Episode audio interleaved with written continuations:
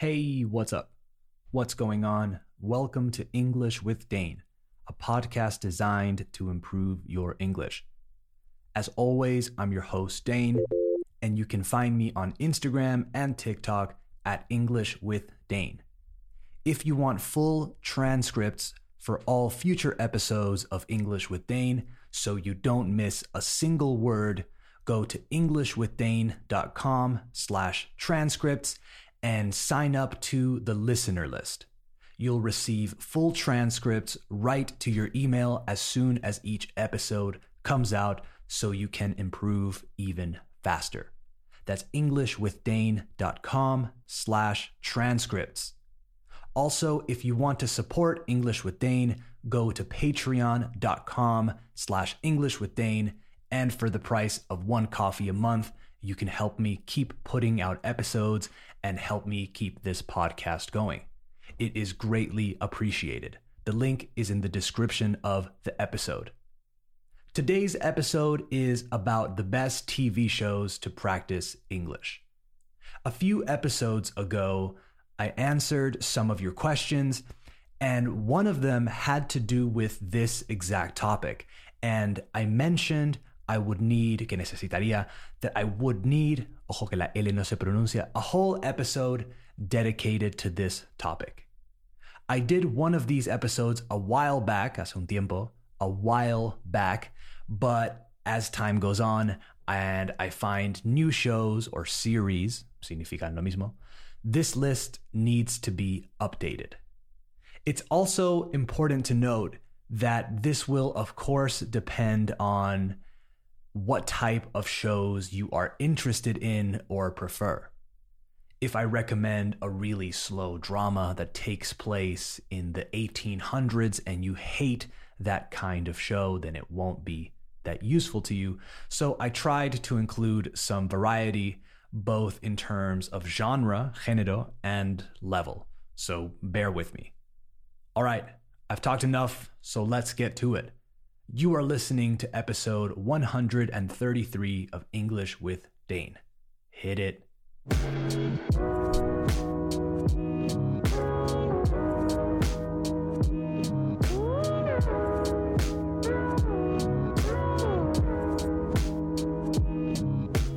Okay, we have officially started the show, so let's talk about the best TV shows to practice English.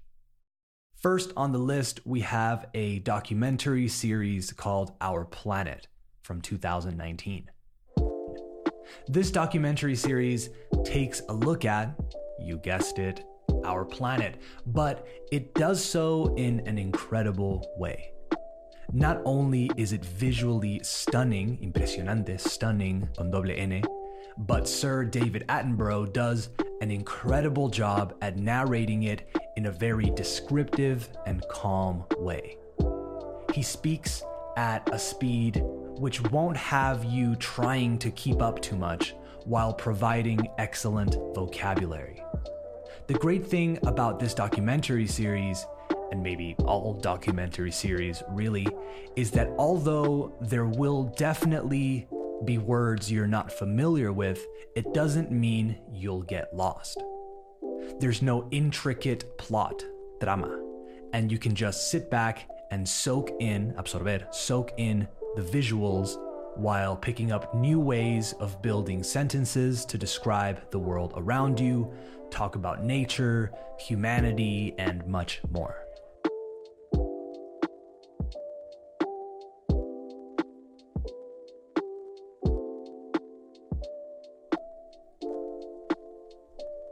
Also highly recommend this one because it just gives you a sense of how we exist in the world and what it takes to take care of our planet, which is always a good thing.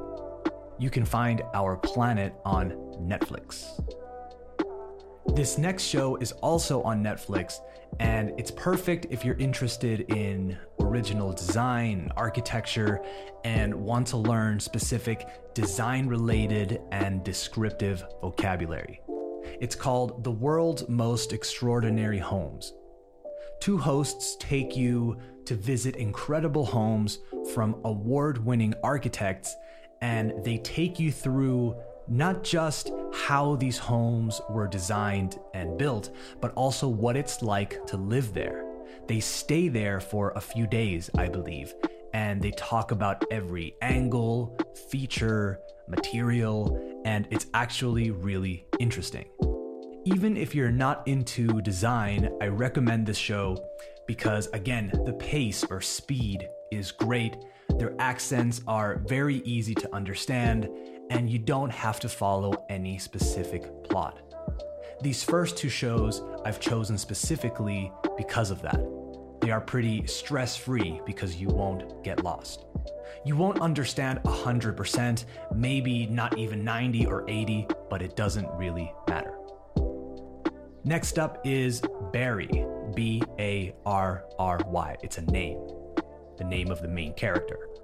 Barry is a show about a hitman, un sicario, who falls in love with acting while he's on a job in LA. He literally wants to start acting instead of being a hitman. I've only seen a few episodes, but I think it's really good. Not just as a show, but for practicing English, of course. Again, it hits the most important mark, which is easy to understand and not too fast. The dialogue is funny and simple, and it's more about the situational aspect, which makes it funny, and not super clever wording or witty banter. So you don't have to rely on understanding everything. Another reason why it's great is because Barry is played by Bill Hader, who is hilarious. You might know him from his years on Saturday Night Live, where he's played a million different hilarious characters. If the name doesn't ring a bell, si no te suena el nombre, if the name doesn't ring a bell, I'm sure you'll see him and go, oh, yeah, that guy. All right, next. This next one isn't that new, but I think it's great Big Little Lies, starring Reese Witherspoon, Nicole Kidman, Laura Dern, and more good actors. Again, not too fast, really natural sounding vocabulary, and really good acting. This is just a great show. It's about relationships, jealousy, gossip, but not in a stupid teenager way. No offense to stupid teenagers. Family struggles, etc. It's really interesting and engaging and the vocabulary you'll you'll pick up is really genuine and really depicts or shows how people actually speak. It's on HBO and if you like slow burning shows, I think you'll really respond to it. Next up is a show that I really enjoy because it's so relatable and so fantastically pessimistic. It's called An Idiot Abroad. It's a show in which this one guy, a real person called Carl Pilkington, who is sent, is enviado, who is sent by Ricky Gervais and Steve Merchant to different parts of the world to see new places and experience new cultures, but he doesn't really want to go. I know it sounds a bit strange, but that's basically what it is. Imagine that friend of yours who never wants to leave his or her comfort zone, who is always a bit pessimistic but funny, and oddly observant in his or her own way. Now imagine that person being forced to go to exotic and remote places, pasándolo mal, and just being an idiot, really. As I say this, I realize that on paper, it's what we call a hard sell, something that is difficult to sell, but I promise it's worth it. Also, in pretty much every situation he's in, there's a language barrier, so it's nice to also experience that with him.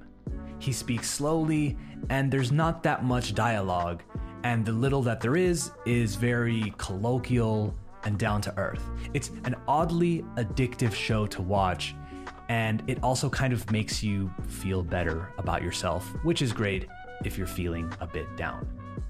You can find this one on Amazon Prime. All right, I have one more before I go, and this one is for advanced speakers.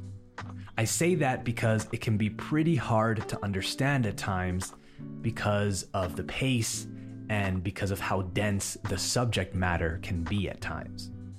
I wanted to recommend this not just because it's full of industry jargon or terms, but also because it's such a great show. I'm talking about Succession on HBO.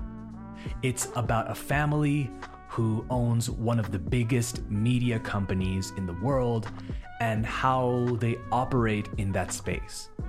The father and head of the family is an old school, tough, ruthless, despiadado, ruthless businessman who is dealing with the fact that he's getting older and he doesn't really trust his children to take over.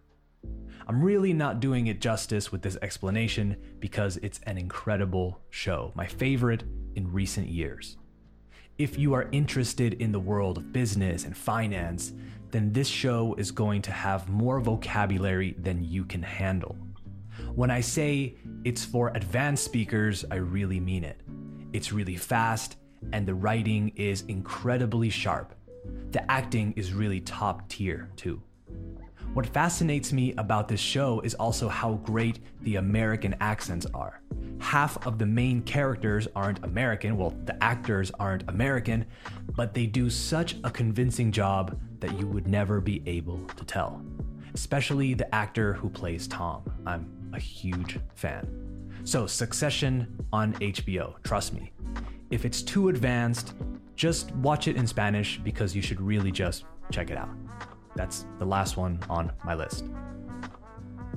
Before we finish, I wanted to say that it's important to keep in mind that how you watch is just as important and maybe more important than what you watch. You have to be patient and find the formula that works best for you. Some of you do better when the show is in English and the subtitles are in English too. Some of you will prefer watching shows in English with subtitles in Spanish or the other way around. It's important to be patient and take the time to allow your brain to adjust. Don't watch 10 minutes and then say, nah, fuck this, it's too hard. You have to be uncomfortable. I promise in the long run, you'll thank yourself. Again, be patient. If you're really struggling, then watch something you know so well that you know it by heart, the memoria, but switch it to English. I have students who have watched Friends like 10 times and they know the dialogue by heart, so switching to English and watching it again can really, really help you grasp or understand the differences between the two languages. What I also wanted to say is that you have no excuse not to use TV shows and movies. If you're not doing it, you're doing yourself a disservice. With all the streaming platforms that we have available and the language options, you really have no excuse, so get to it. All right, that's it for this episode of English with Dane. Thank you for listening. I hope you enjoyed it. And more importantly, I hope you learned something. Don't forget to follow English with Dane on Spotify, Apple Podcasts, or wherever you listen. And please share this podcast with a friend, coworker, family member, or anyone who you think would enjoy it. Remember at English with Dane on Instagram and TikTok for quizzes and random stuff, and EnglishWithDane.com for full transcripts. All right, talk soon. Later.